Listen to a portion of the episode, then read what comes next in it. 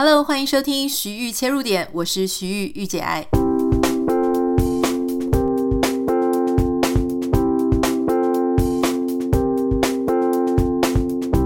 Hello，欢迎收听今天的节目。今天的节目呢，要跟大家分享哦，就是最近闹得非常大的新闻，就是关于这个福安的巧克力，然后他们的董座之前性骚扰的事件，以及一连串引发品牌危机。最近在台湾呢，有非常非常重要的一个讨论，也非常声量很大，大家都在讨论这件事情啊。好，如果说你对这件事情呢不是很了解的话，我稍微稍微把这个故事呢，呃，分享给大家一下哈。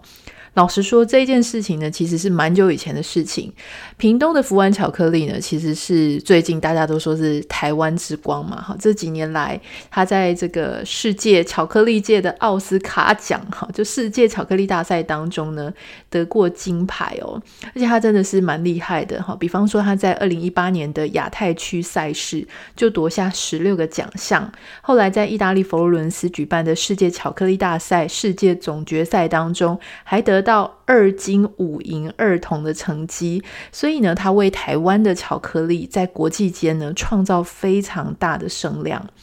那这么棒的一个巧克力呢，诶，却有蒙上一个阴影，就是在二零一五年的时候，他们的董座哈，就是董事长，就是呃被控告，就是说性骚扰女的实习生。那你说被控告性骚扰，通常品牌会怎么做呢？赶快立刻哈，如果说呃确认案件之后呢，好，如果被判有罪，好，赶快道歉，赶快赔钱，这件事情大事化小，小事化无嘛。结果没有想到哈，他们的执行长，也就是这个董座的儿子，执行长呢，诶，他后来还有去讲说，诶，这个被害人呐，他其实私下私生活非常混乱哈，就是很不甘心啦，帮爸爸讲话。后来就在今年 十一月的时候，哈，就是上一个月，被网友回顾，在 d c a r 回顾说，哦，这个整件事情到底是怎么样，以至于呢，这整件事情其实明明就已经过了一段时间，诶，突然被掀出来，掀出来之后呢，就闹得满城风雨哦。所以它有一点像我们做节目，我们会有 live 跟 delay live 哈，它有一点像是 delay live 这样。好，那你就会发现说。这件事情要怎么讨论呢？我们要讨论性骚扰还是讨论什么呢？那大家知道我的专业是行销这一这个方面跟品牌的经营，所以今天在我们的切入点上，我想跟大家分享的就是说这件事情我们可以怎么看？好，就是说当然网络上有很多大家都在讨论，哈，骂啊或者什么，可是我想这些呃这些事情它其实是有助于帮助我们去学习一个看事情的方式啊，我们怎么样可以比较全观的去看。或者说，今天我们要经营一个品牌，或者我们经营要经营一个企业的时候，或者我甚至也许我就是公关，我是发言人，有一天我要来做品牌危机处理，或是我是他的相关厂商，我应该要怎么做？哈，好，那我自己认为说这件事情之所以会搞得这么大，基本上它就是一连串的错误。第一个，你这个董座就是不应该去性骚扰你的女生实习生嘛。可是你知道，就是。诶，我平常心讲哈，就是说这个性骚扰事件真的非常不应该。可是它真的好常见在这种呃老一辈，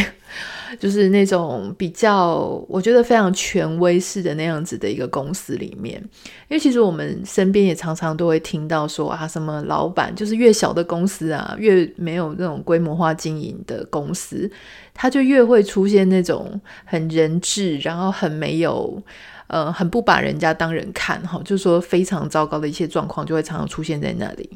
那或是有一些男人呢，他们就是或好啦，或是女人，我们不能只是讲男主管哈。有一些女主管，她当然她也会，特别是女生，女生对男生的吃豆腐呢，这种是很隐性的。比方说，她可能会讲：“哎呦，好小鲜肉哦”，或是摸你一下胸肌呀，然后就说：“哎呦，练得那么壮，这是不是性骚扰？”这当然是性骚扰。可是。你如果是一个男生，你就是那个被性骚扰的对象，你就很难，你你不舒服，可是你很难去讲说，呃，我的女老板摸了我一下，所以我觉得很不舒服，人家就会想说你是怎么样爽装痛哈，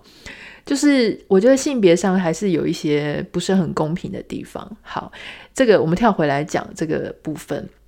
那你说，呃，为什么他是一连串的错误？第一个当然董卓不应该性骚扰别人，第二个是他的儿子执行长。你怎么会去批评那个被害者，他其实是私生活也混乱。哈，好，我要跟各位讲一个非常大的重点。今天你是人子哦，就是你是这个呃这个董座的儿子，但你也同时是这个品牌的经营者。当你有一个专业经理人身份的时候啊，你自己所作所为要非常小心。不管你内心再怎么想这件事情，哈，或者说你有任何的阴谋论啊，或是各式各样，都不要忘记你讲出来、公开讲的话。不管你是写在私人的脸书贴文，还是写在哪里，你都不能忘记外界的观感，因为当你这样想的时候，很可能只有你家或是你自己是这样想。你不要忘记你要交代的事情，你要对你的品牌交代。为什么要对你的品牌交代？你是有公司员工的人，你是有消费者的人，你是有供应商上下游的人，哈。所以你所做的所有的一切呢，基本上是要对很多人负责。那有时候我们常常就会忘记说一些外界的观感。比方说啊，有一些人他可能自己哎做事情有点成功、有点知名度的时候，哎讲话就开始非常的呃很嚣张啦，或者说他已经没有办法再站在呃比较很多人的立场去看这件事情哈。我觉得这是非常容易发生的。也许我们多多少少彼此之间都会有时候会有这样子的想法，可是所以我觉得自省的能力很重要，就是你要尽快去把它调整回来。那显然当时这个执行长呢，他可能非常的。呃，很不甘心，很受害者的心情，很想就是帮他爸爸就是脱罪，或者说就是去弭平一些事情，所以他就是去批评了那个被害者。所以我认为这个是他非常公关处理的一个错误。好，好，所以嗯、我们来谈，就是说这件事情为什么会搞得这么大？我们要先去分析，就是这一个巧克力它为什么会在市场上崛起的原因。好。那老实说啦，我觉得福安巧克力，因为其实我一开始在它还没有那么有名的时候，其实我就在它的一个经营的柜点里面吃过它。嗯，我觉得它很不错，然后也有听说它是一个逐渐兴起的一个品牌。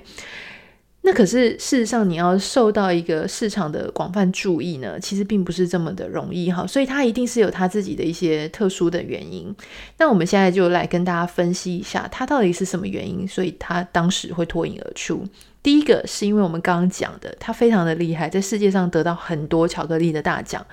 所以它被捧为是台湾之光。啊，那它不只是台湾之光哦，又因为它来自屏东乡下，哈，就我觉得它那种有一种类似，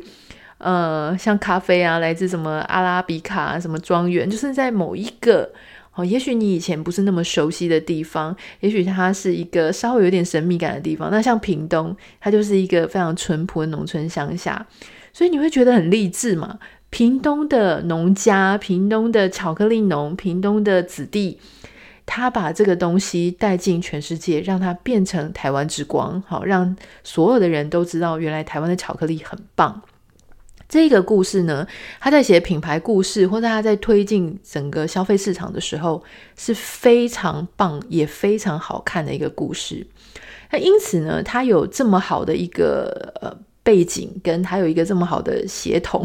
他有这么好的一个状况，哈，以至于当呃。这个媒体开始在吹他的风向的时候呢，他很快就被大家所注意到。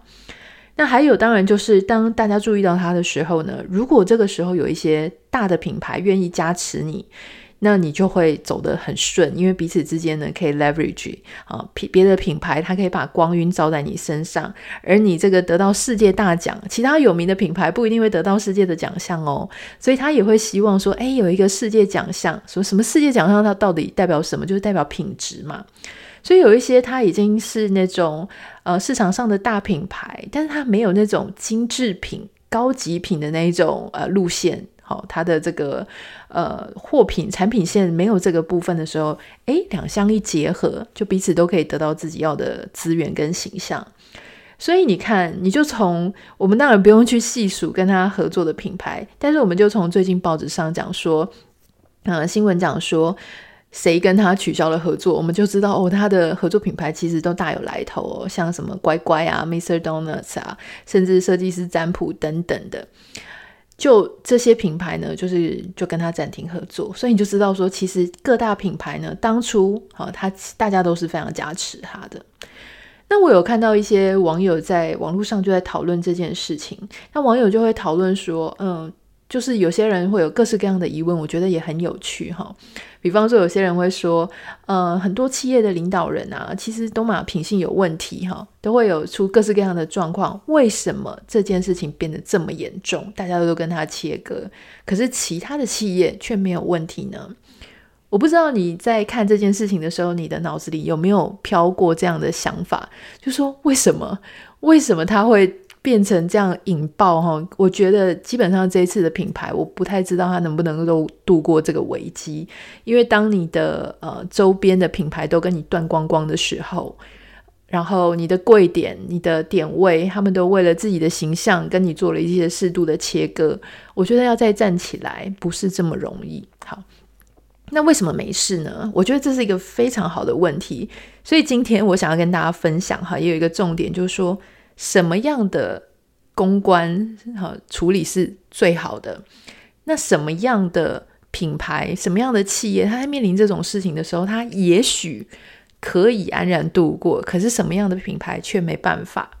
聊到这里，我们先稍微休息一下，听一个二十秒这个礼拜赞助品牌所带来的旋律，听一下音乐，稍微放松，歇息一下。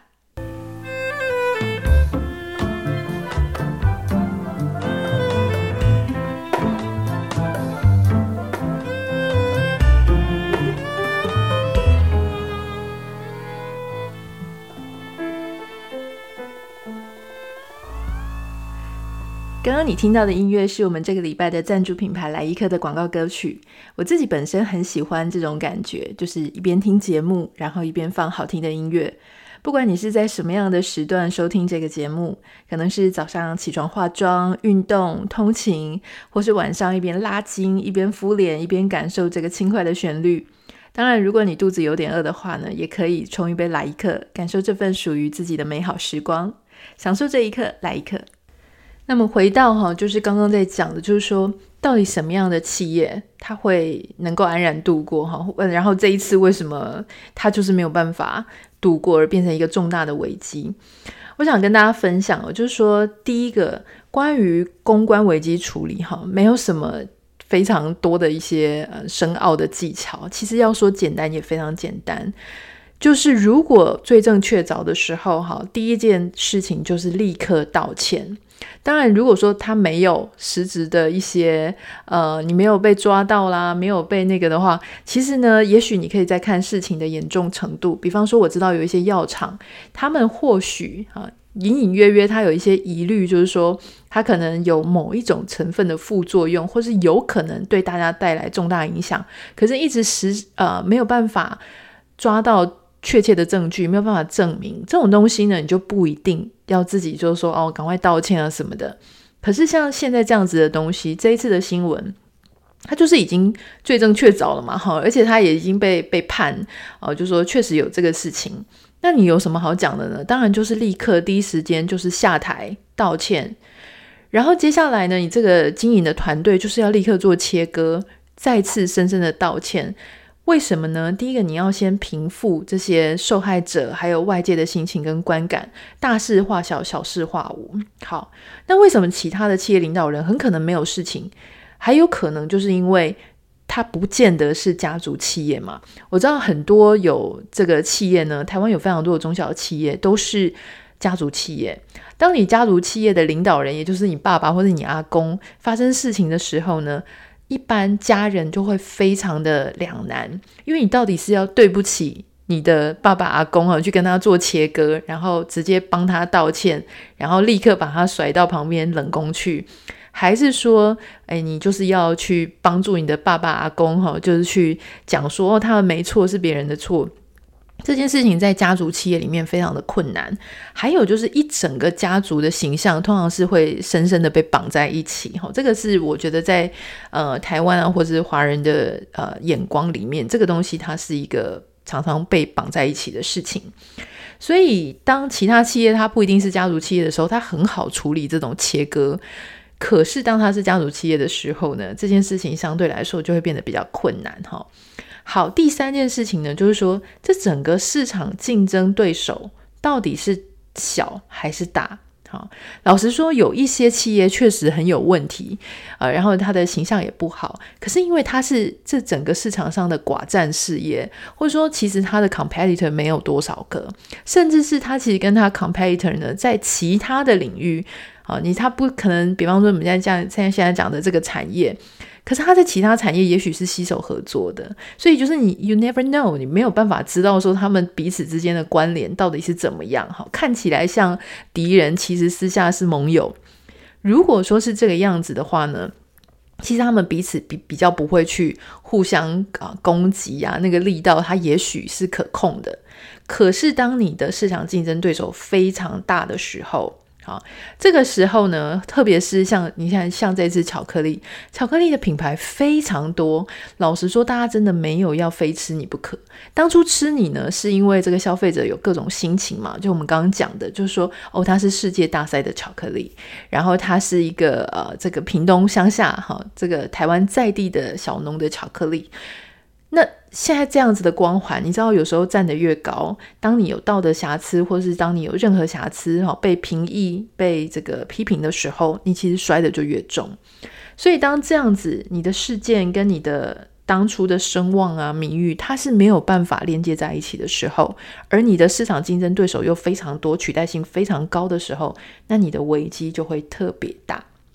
那很多人有在讲说，哦，那其实呃，其他的什么，为什么企业老板啊，像那种开 KTV 的啦，或者开什么的啦，那些老板其实好像风评也是有好有坏，很极端。可是老实说，台湾是有几间这样子的企业，对不对？就是如果台湾都没有，就是说他就算再不好，你要去做这件事情的时候，你还是要去他的他的店家、他的门市啊去买去消费哦。那这样子就没有办法，你就没有办法真正的制裁他。第四点呢是，如果他是做 B to B 生意，而不是 B to C 哈，就是他其实是对企业客户，不是对直接的消费者，那消费者就有一点难去用消费者的力道去制裁他嘛。还有第五点就是说。当这整个事情，这个产业它的产品哈是跟健康有关系的时候，它就是属于民生关注重大议题。所以如果说这个东西它会影响到身体的健康，它会有疾病的问题呢，其实这件事情就会非常大。那这次福湾呢，它是因为它跟性扯上关系，大家知道我们的媒体。好，还有我们的这个很多人的关注度，性它绝对会吸引非常多乐听人啊、消费者的眼球，所以这件事情就会吵得非常非常大。好，那因为是这些关系啊，所以说，呃，这整件事情呢，它就是一发不可收拾。不管是啊、我觉得回应得很差，公关危机处理得很差，还有它在市场上本身并没有那种不可取代性。啊，虽然说它是有世界大赛，但是呢，事实上你如果想吃巧克力的话，你还是有很多其他的选择嘛。那最后我们来谈，就是说，所谓的专业跟私德真的有相关吗？巧克力跟性骚扰真的有相关吗？他虽然说他会去性骚扰，或者说虽然说他公关处理很差，可是巧克力会因此而变得不好吃吗？啊，理性的说，我要这样讲，理性的说是没关系，巧克力是无辜的啊，巧克力并不会因为他的老板或者他的制造商，好，他的经营者做什么，巧克力它就变质嘛。可是我们要讲的事情是。关于吃巧克力这件事情，消费者的心态，哈，就说第一个，它不是说你每天都必须要吃的主食嘛，所以当你在消费巧克力的时候，你是在消费一种感觉啊，你想要吃到好吃的，可是你更想要。感觉的是说，我到底在吃什么样的巧克力？它给我一种什么样的体验？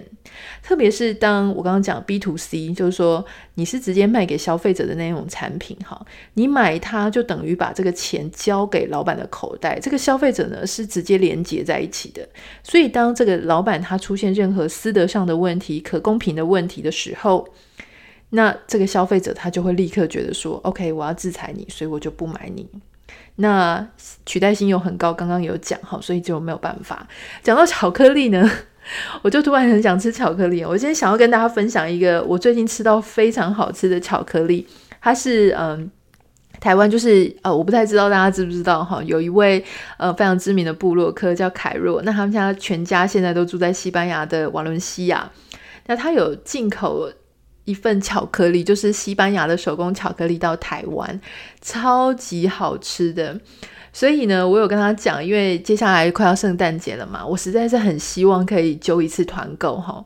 因为我其实很少很少揪团购，因为大部分呢，我都觉得说大家就自己去买就可以了。可是因为他这个西呃西班牙的手工巧克力，只有在他自己的平台上买得到，其他地方都买不到，而它超级好吃的，所以我就有跟他谈，就说我想要用呃最便宜的价格哈，就说比他平台上平常卖的还要优惠的价格，然后我们只做一次非常短期的，就是针对我的 podcast 的听众啊，然后我们的粉丝。就是做一个圣诞节前揪团团购巧克力的一个活动。现在我还在跟他讨论，就说我们要怎么样呃定价，然后怎么样揪团，做一些呃讨论一些行政上的细节。不过应该就是这几天，如果说开始要揪团的时候呢，我一定会在 Podcast 告诉大家，应该就是三到五天直接收单哈，而且应该仅此一次团购。所以，请大家要记得锁定我们的节目哦。好，然后我稍微 update 一下我们的个人品牌班的现在的状况哈。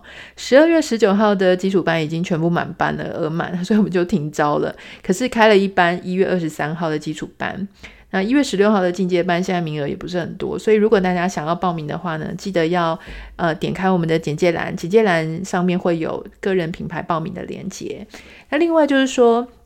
现在有越来越多的平台都愿意播放我们的节目嘛，好，所以我们除了在原本的平台之外，现在在 Mixer Box 上面呢也可以收听。它是一个全球非常多人在收听音乐啊、收听 Podcast 的一个呃播放平台。好，那就是今天的节目了。希望大家呢，如果今天你也需要说去维护一个品牌，或是你自己。个人品牌，你也担心会有公关危机处理呢？今天的节目也许可以给你一些不同的思考面向，跟一些实质上的一些帮助。我们就下次见喽，拜拜。